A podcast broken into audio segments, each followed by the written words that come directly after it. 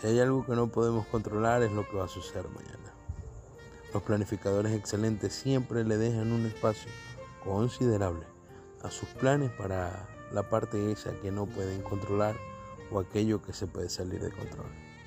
No te jactes del mañana, ya que no sabes lo que el día traerá.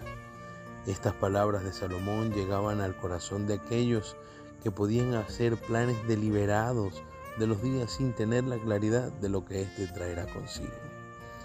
Nunca sabemos más allá del presente que vivimos y el pasado que recordamos. Y aunque exista una planificación para el desarrollo de las actividades que esperamos realizar, siempre, siempre se puede cambiar de rumbo.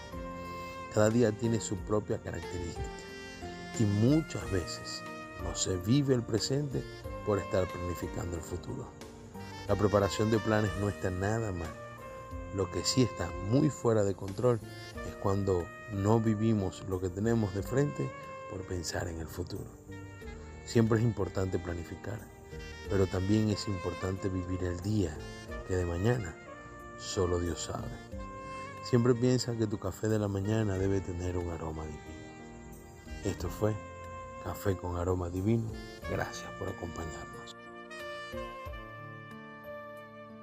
Música